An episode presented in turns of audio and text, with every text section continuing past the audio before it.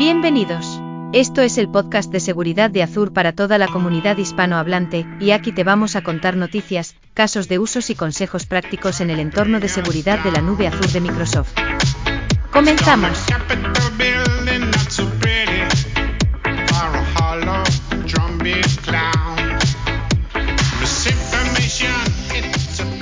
Hola a todos, bienvenidos a un nuevo episodio del podcast de seguridad de Azure. ¿Qué tal, Javier, Marcelo, cómo estáis? ¿Qué tal? Buenas, David. Muy bien, muy bien. Ya recuperados de las vacaciones. Ha hecho mucho calor, pero bueno, ya vuelta al trabajo que tocaba. Ya estamos aquí de vuelta otra vez más. Aquí en Microsoft empezamos un nuevo año fiscal.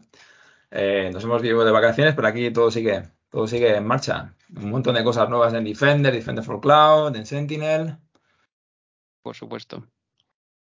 Muy bien, pues pues la verdad que hay un montón de cosas que os queríamos contar hoy. La verdad, han pasado mm, varias semanas ya desde la última vez, que fue en julio, así que os podéis imaginar en, el tema de Defender for Cloud y Sentinel, la parte también de Identity con Cloud Knox, ahora que se llama Entra Permissions Management, EPM, que lo vais a ver.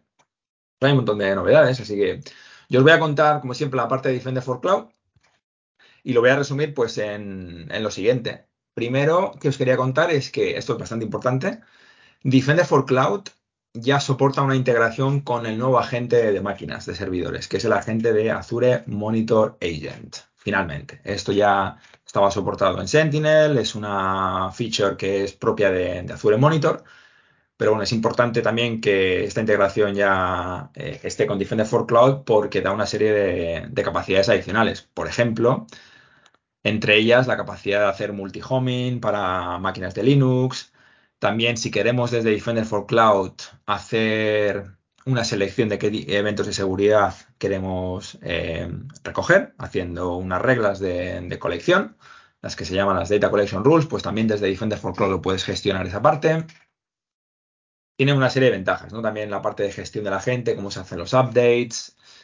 Y bueno, la idea es que si intentamos, si un cliente intenta consolidar el agente con el Azure Monitor Agent, pues para hacer He filtrado de eventos de seguridad, para hacer también hunting con Sentinel. Como muchas veces el mismo workspace se utiliza para Sentinel, para Defender for Cloud, pues tiene sentido gestionar, e unificar en un solo agente, ¿no? Entonces ya está en preview. Tenéis que tener en cuenta que no todas las features de, de Defender for Cloud avanzadas de Workload Protection todavía no están soportadas con el nuevo agente, como por ejemplo FIM, como por ejemplo Adaptive Application Control porque esas son una serie de features específicas que dependen de la gente que existía ya hasta ahora, que es el Microsoft Monitor Agent. Pero bueno, es una cosa que va a cambiar pronto, es un tema de roadmap, no va a tardar mucho, pero lo bueno es que ya podemos eh, unificar el tema de la gente con Defender for Cloud, con Sentinel e intentar ya pues em, utilizar ya el, Azure Monitor Agent eh, lo máximo posible. Eso es un tema importante, ¿no? Como sabéis, como os decía, está en Public Preview. Lo siguiente que os quería contar es que en la parte de protección de workloads de Defender for Cloud, lo que es el plan de Defender for Containers, hay también un Public Preview Announcement que es para proteger los registros que tienen imágenes de Windows, ¿vale? Como sabéis, Defender for Containers te da tres cosas principalmente. El tema de hardening, ¿vale? El tema de la gestión de vulnerabilidades cuando los cuando las imágenes están almacenadas en el registro, digamos estáticamente, y luego también cuando están en runtime, cuando están corriendo en los clusters de Kubernetes. Hasta ahora, Defender for Containers protegía registros e imágenes de Linux, ¿vale? Tanto en Azure como en otros entornos. Ahora, con esta nueva Public Preview, pues también se pueden proteger imágenes de Windows, ¿vale? Entonces, esto es bastante importante porque sí que vemos más que hay más en, entornos de clientes que están utilizando también este tipo de imágenes de Windows en, clases de, Kubernetes. Otra feature que está en Public Preview. Y también hablando del tema de contenedores, hay un workbook nuevo en Defender for Cloud que es súper interesante, que es el Container Security Workbook, que lo vais a ver instalado en, vuestra, en vuestro Defender for Cloud. Y lo que me encanta de este workbook es que te da una visión unificada de las vulnerabilidades que tienes de las imágenes que están almacenadas en los registros o que también están corriendo en runtime, tanto para Azure como para otros entornos tipo Amazon Web Services. Eh, te dan una en una única visión también las recomendaciones, Data Plan Recommendations. Eh, entonces puedes ir filtrando también por, eh, por clúster, por registro, por entorno, por suscripción. Digamos que es, lo tienes todo.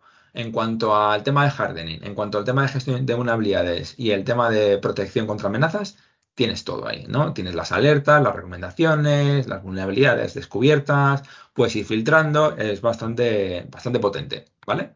Así que echarle un vistazo. Lo siguiente que quería hablar es de la integración de Defender for Cloud con CloudNox. Y aquí yo sé que no tengo que hablar con CloudNox porque realmente la solución, el producto se llama Entra Permissions Management, lo vais a ver, ¿vale? Si es cierto que es de la, adquisición de la empresa CloudNox, que es lo que se conoce como la solución tipo Cloud Infrastructure Entitled Management. Y lo que nos está dando aquí esta solución es una visión para asegurarnos de que los usuarios siempre que tienen acceso a las, a las clouds, a las nubes, tienen siempre los mínimos permisos disponibles, ¿vale? El problema es que muchas veces un usuario adquiere un permiso y es latente, es demasiado eh, potente, no tiene acceso a demasiadas em, a demasiados recursos y se queda siempre así, ¿no? Entonces, lo que te da CloudNox y Entra es básicamente una unificación de, cómo puedes gestionar estos permisos y, obviamente bajar, bajar el permiso que tienen esas, esas personas, ¿no? O, esos, o esas cuentas, ¿no? O sea, es básicamente entender cuántos privilegios tengo para acceder y cómo está impactando ese permiso que tengo elevado a la postura de seguridad, ¿vale? Entonces, la parte de Entra Permissions Management está ya integrada con Defender for Cloud. La idea es que si yo tengo demasiados permisos, el Secure Score me baje, porque eso no es una buena práctica de seguridad. A día de hoy, la integración acaba de salir y no tiene un impacto todavía en el Secure Score, pero sí lo va a tener, ¿vale? Lo mejor para verlo es, obviamente, pues tenéis que habilitar y tenéis que utilizar y tenéis que tener la licencia de Entra Permissions Management. Pero en Defender for Cloud ya vais a ver una recomendación para adquirirlo. O sea, hay una opción que, lo ves en la parte del overview, en la parte de Secure Score. Si le das a esa opción, que la vais a ver en el Overview Blade, pues te va a abrir la página de Entra Permissions Management, donde puedes adquirir las licencias. Imaginaos que ya lo tenéis, ¿no? Que lo habéis estado utilizando en trial y tal. Bueno, pues esa parte ya la tendrías hecha. Y luego las recomendaciones ya las tienes en el portal del Secure Score. Y aquí lo que vais a ver son recomendaciones tipo eh, overprivileged. De hecho, que tengo aquí el portal abierto, Em, para deciros exactamente cómo eh, podéis encontrar esta recomendación, si vais a la parte de recomendaciones en Defender for Cloud, debajo de Implement Security Best Practices, tenéis una que dice Over Provision Identities in Subscriptions should be investigated to reduce the Permission Creep Index. Esto del Permission Creep Index es una métrica que saca Entra, que realmente te está diciendo eh, cuánto de, digamos, de, demasiados permisos tienes, ¿no? Es, es el PCI, este index, CRIP Index de Permission. Y eso es lo que realmente te va a impactar a tu, a tu Secure Score, ¿vale? Entonces, si le diéramos ahí, pues veríamos la suscripción, veríamos exactamente qué tipo de, usuarios son, qué tipo de permisos tienen y cómo remediar, ¿vale? Entonces, la integración ya ha salido y, bueno, pues eh, bastante importante, ¿no? Porque esto sí que es muy diferencial en cuanto a, en, en cuanto a Defender for Cloud. Luego también lo que os quería comentar es que ya fuera del tema de Identity y, y Endra, que seguro Marcelo nos va a contar mucho más, pero bueno, yo os cuento la, integración con Defender for Cloud. También hay un workbook eh, interesante en Defender for Cloud, que es por la, por la vulnerabilidad que ha salido hace unas semanas, que es la de elevación de privilegios con, el tema de Azure Open Management Infrastructure. ¿vale? Hay un workbook específico donde vais a ver qué tipo de máquinas están, qué máquinas estarían afectadas por esta, por esta vulnerabilidad, ¿vale? Es el con el CB el 2022 eh, 29 149, lo estoy siguiendo justo aquí, pero vamos, te da exactamente qué tipo de máquinas estarían afectadas y cómo podéis hacer la remediación, ¿vale? O sea, otro workbook interesante. Luego también lo que os quería comentar es, em, hay un documento interesante en Defender for Cloud, que lo vamos a poner en la web, que habla de cómo eh, hacer eh, demystifying, que se dice, o sea, cómo demitificar las dependencias que necesita Defender for Cloud para proteger contenedores, bases de datos, servidores o hacer la parte de postura. Aquí el tema es que a veces es un poco difícil entender si necesito un agente, si no necesito agente. Para la parte de contenedores, para la parte de servidores. Entonces voy a poner este documento que está muy bien y que te explica en una tablita realmente qué necesitas por cada tipo de, plan, ¿vale?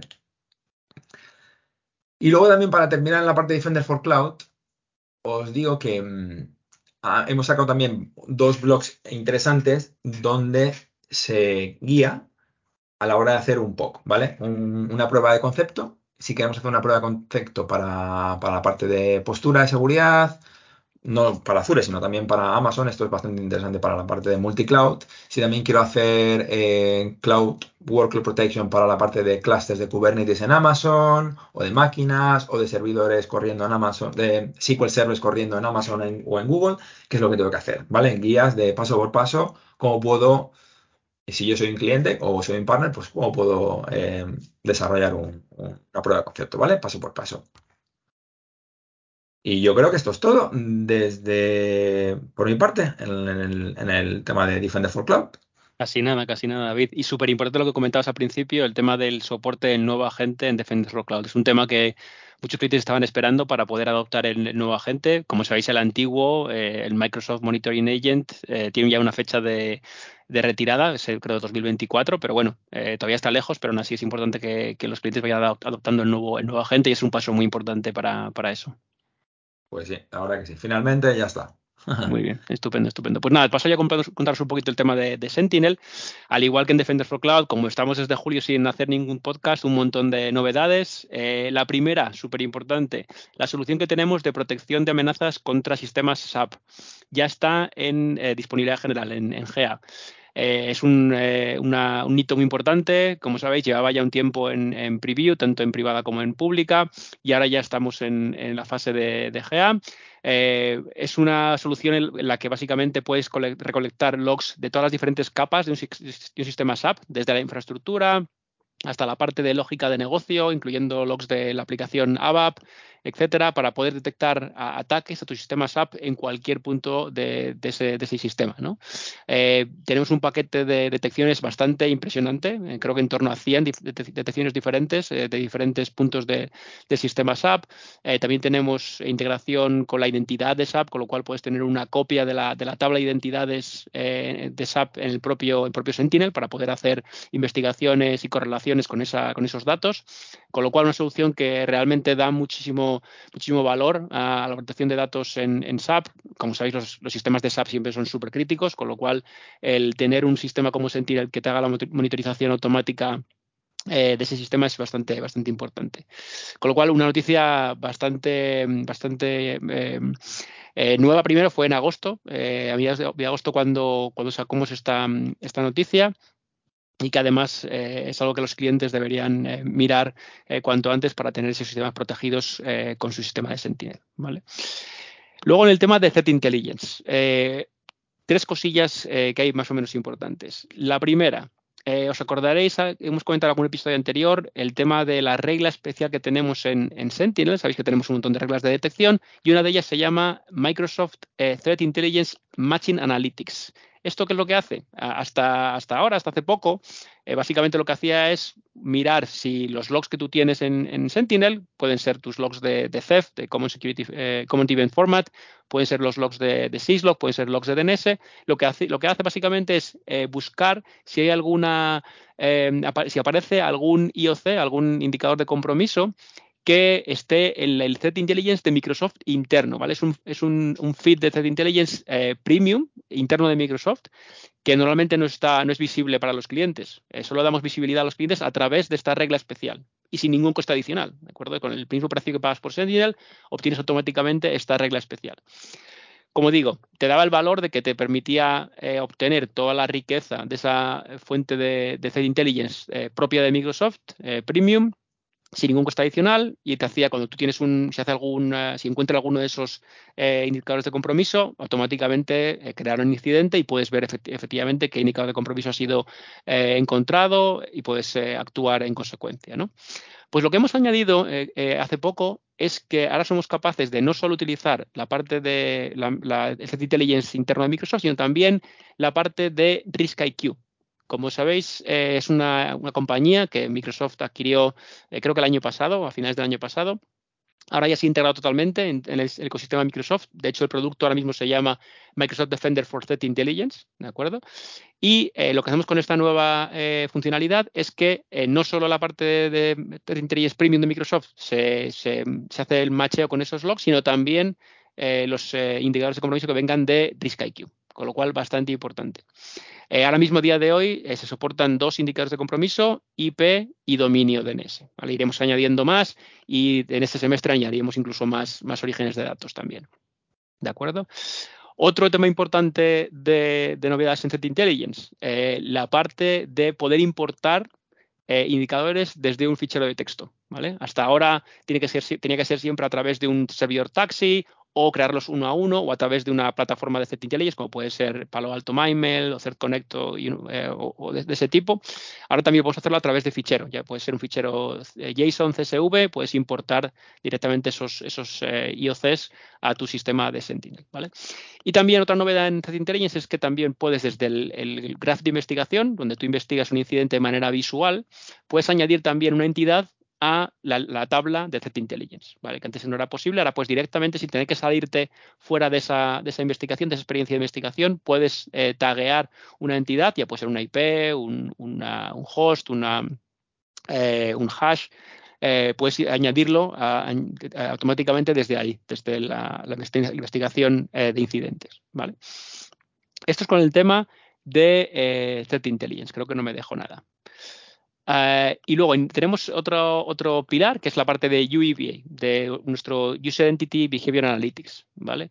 En esa parte tenemos eh, tres novedades, diría yo. La primera es que tenemos ahora unas nuevas eh, páginas de entidad, lo que llamamos entity pages, es decir, una página que tú ves eh, todo lo que está pasando a una entidad en concreto. Eh, normalmente soportábamos antiguamente simplemente la IP, o sea, puedes tener una página que está enfocada en una IP, que te muestra pues eh, dónde está esa IP, cuál es el proveedor, el ISP que tiene esa IP, dónde se ha logueado las últimas veces, ha tenido alertas relacionadas con esa IP, etcétera. Pues ahora tenemos también nuevos tipos de páginas para máquinas virtuales de Azure con información relativa a esa máquina virtual y con integración con otros productos que ahora contaré.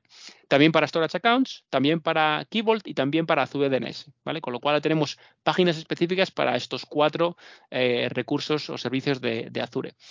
Eh, tenemos integración en ellas con eh, Defender for Cloud, por ejemplo. Te aparecerá información sobre posibles vulnerabilidades o recomendaciones que tenga ese recurso en concreto también eh, para, con Defender por Endpoint y también con Microsoft eh, Purview. Así que ya tenemos toda esa información eh, que nos es, básicamente la podemos visualizar directamente desde esa página de, de, entidad. ¿vale? Más cosas en UEBA. También tenemos la parte de anomalías. La parte de anomalías, como, como sabréis a lo mejor, es una parte de, Machine Learning, de, aprendizaje de, máquina, en la que somos capaces de detectar eh, posibles desviaciones de lo que es eh, la actividad normal de un, usuario o una entidad. ¿vale? Eh, esas, anomalías ahora las podemos ver también en la página de entidades, es decir, que antes, estaban un poco escondidas, solo estaban accesibles a través de la, tabla donde estaban almacenadas esas anomalías. Ahora podemos verlo en la página, la página de entidades importante.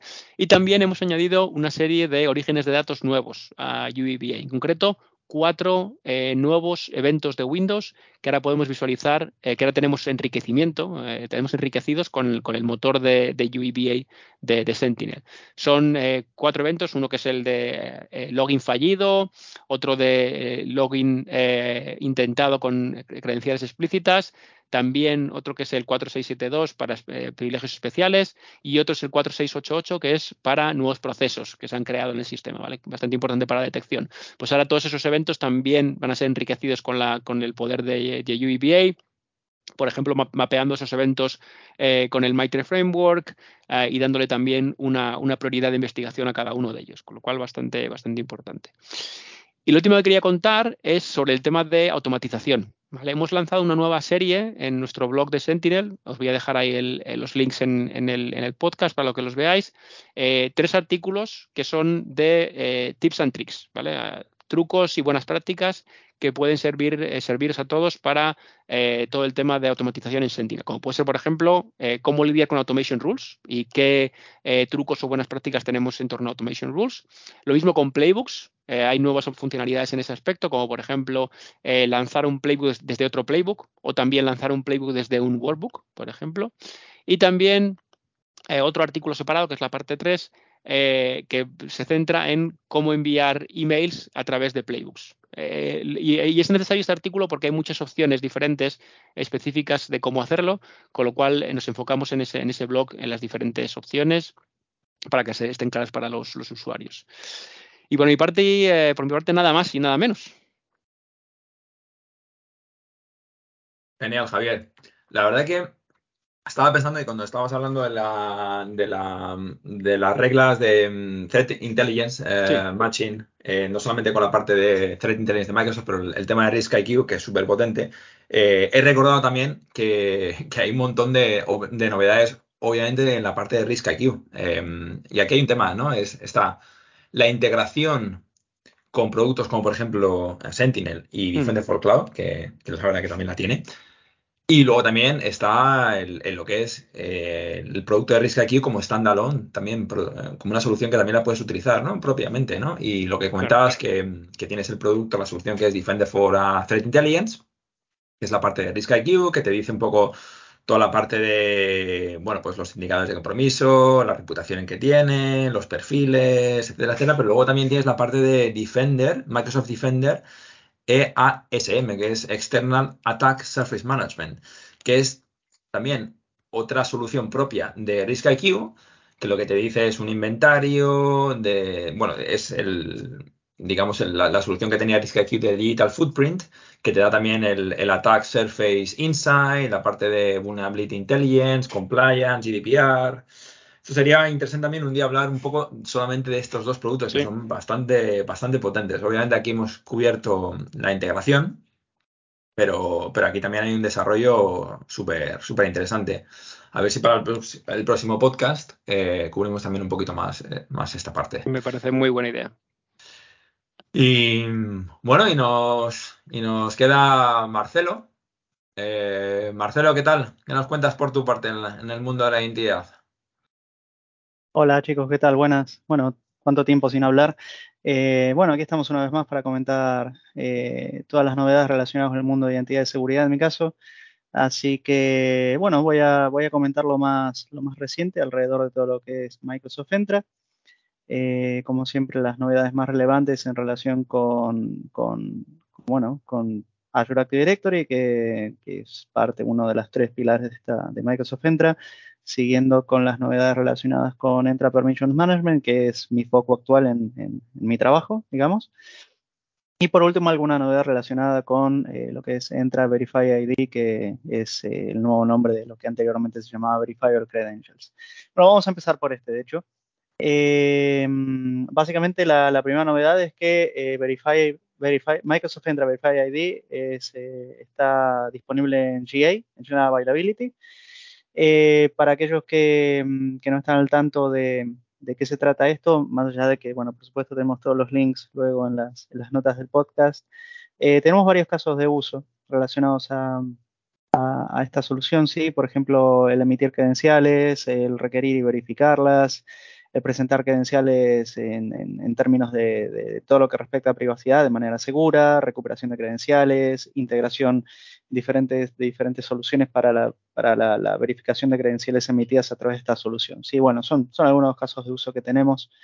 Eh, que ofrecemos a través de, de Verify ID. Y bueno, nuevamente lo, más relevante es que finalmente ya, eh, ya está en GA. Lo segundo es, eh, lo segundo es que tenemos TOTP based eh, MFA de Azure Active Directory en, GA también. Esto es algo que, bueno, anteriormente me tocó trabajar bastante con esto eh, en, escenarios de, B2C, pero bueno, ahora ya lo tenemos, ya lo tenemos, ya lo tenemos también en, en Azure Active Directory.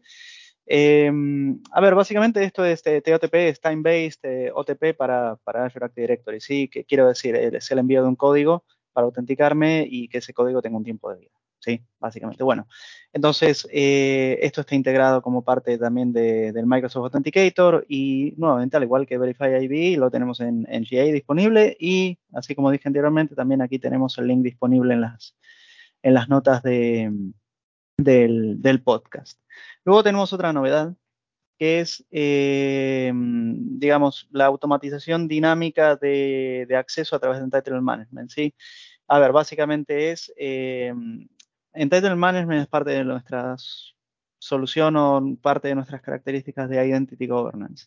Sí, básicamente yo lo que puedo hacer es controlar el, digamos, el, si asigno un paquete de acceso, un access package que contiene aplicaciones, sitios y demás, puedo, puedo controlar el ciclo de vida, puedo, puedo configurar mm, un access package para que ciertos usuarios puedan pedir acceso, lo puedo preasignar eh, sin necesidad de que los usuarios tengan que pedir ese acceso y, que nadie tenga que aprobarlo, ¿sí? Bueno, puedo hacer múltiples cosas relacionadas con todo lo que es el ciclo de vida de los accesos y de las identidades de los usuarios invitados. En este caso, la novedad es que puedo configurar eh, reglas dinámicas para controlar esa membresía. ¿Qué quiere decir esto? Vamos a decir, por ejemplo, em, si yo configuro eh, que una regla evalúe una propiedad específica de, un usuario, como puede ser, por ejemplo, su departamento, si una identidad, eh, si una identidad tiene un valor específico en ese atributo de departamento y existe una regla dinámica eh, que, cuya lógica contempla este caso que estoy comentando, bueno, el resultado sería que yo le podría asignar un access package de manera dinámica a esa, identidad, o vamos a pensarlo más a, escala, ¿sí? A, múltiples identidades sin yo tener que estar haciendo asignaciones manuales, ¿sí?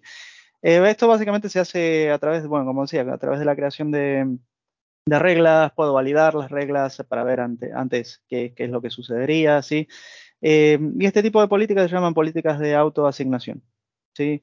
Nuevamente tenemos el link correspondiente a esto en, las notas del, podcast, pero sí que me parece dentro de las novedades que estoy comentando, que, he decidido comentar en este podcast, una de las más, de las más interesantes, de las más relevantes, así que sugiero, sugiero probarlo ya para la gente que esté actualmente explorando, ya incluso para aquellos que ya sean bastante maduros en, en estos aspectos de identity governance, entitlement, y demás, sugiero mm, darle una mirada a esto porque la verdad que vale, que vale, vale la pena. Luego, otra muy interesante también es, eh, bueno, que acabamos de lanzar, eh, de anunciar la disponibilidad de la MFA Server Migration Utility, que básicamente es una herramienta que nos va a facilitar la vida en términos de migrar para aquellos que todavía estén usando el, MFA Server. Eh, bueno, mayormente esto es para clientes que, que, que, lo adoptaron en el pasado como, como MFI Server On-Prem. ¿sí? Eh, bueno, esta es una herramienta que básicamente lo que va a hacer es evaluar y posteriormente ayudar a hacer la migración de, lo que es el MFI Server On-Prem a, Azure MFI. ¿sí?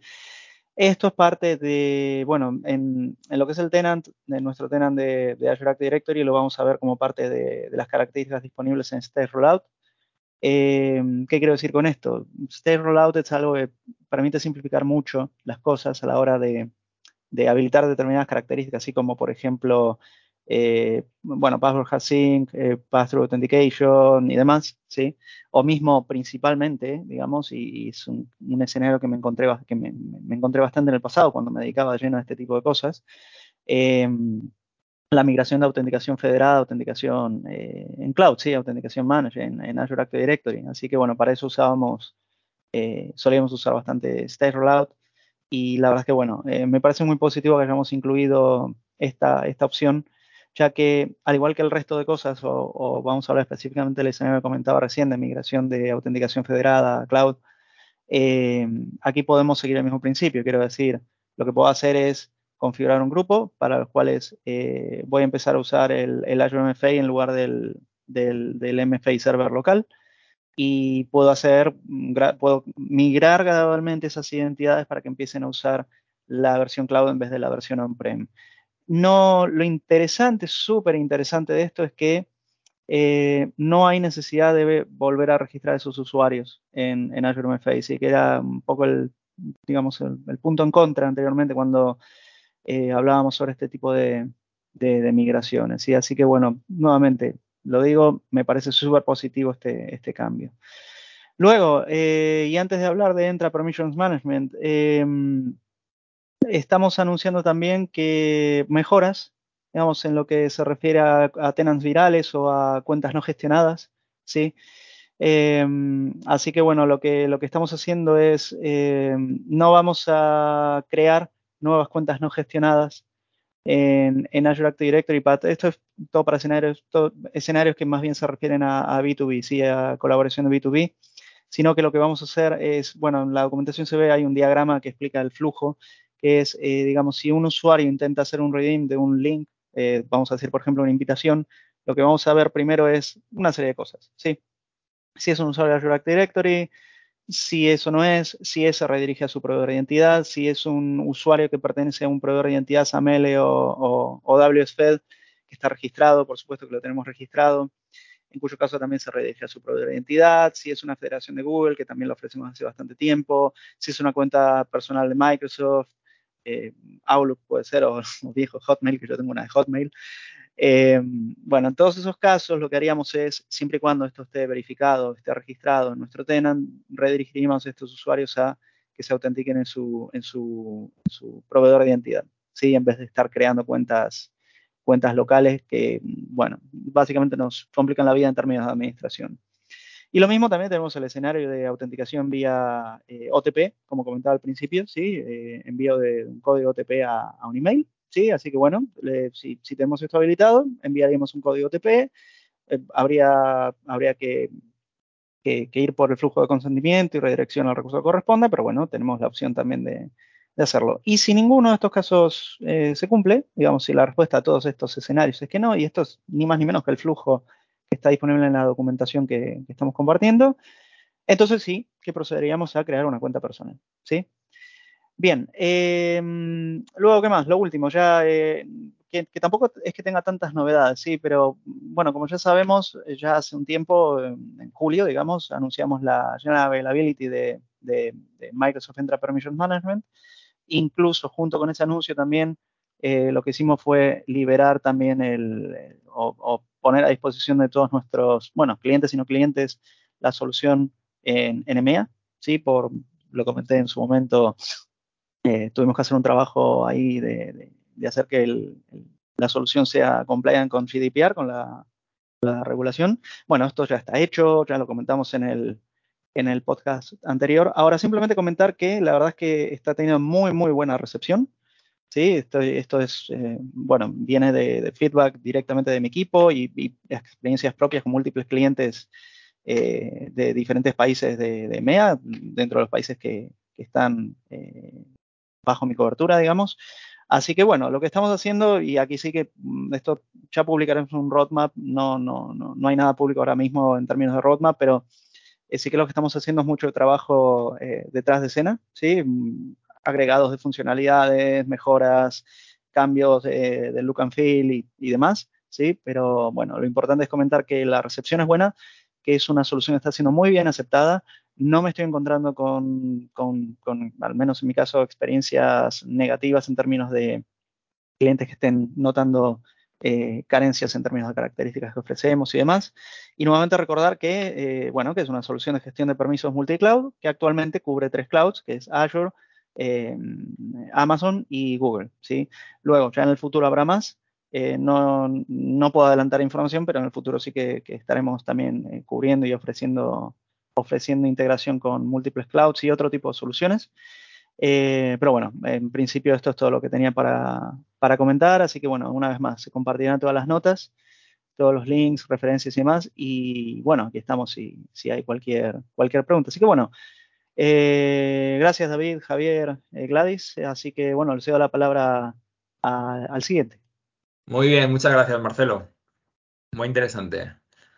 Y bueno, la verdad que para el siguiente podcast se nos va a juntar con el con Ignite que es el mes que viene, que este año cae un poco antes. El 12, ¿no? Sí, mediados de 12 de octubre, así que seguramente vamos a poder contar bastantes cosas. De hecho, la parte de Defender for Cloud viene súper cargada de cosas. No puedo contar nada, pero va a ser, va a ser una bomba de, de anuncios. Estupendo, deseando, deseando que llegue el episodio. Sí. Pues nada más, hasta aquí. Eh, gracias por escucharnos después de las vacaciones. Espero que lo hayas pasado muy bien. Aquí os vamos a seguir contando novedades y, nos, bueno, nos vemos, nos oímos otra vez en, en cuatro semanas. Muchas gracias a todos. Gracias. Gracias por escuchar el podcast de seguridad de Azur. Podéis encontrar más información y las notas del episodio en nuestra web en azsecuritypodcast.net barra es. Si tenéis alguna pregunta, nos podéis encontrar en Twitter en Podcast Azurees. La música de fondo es de techmister.org y licenciada con Creative Commons License.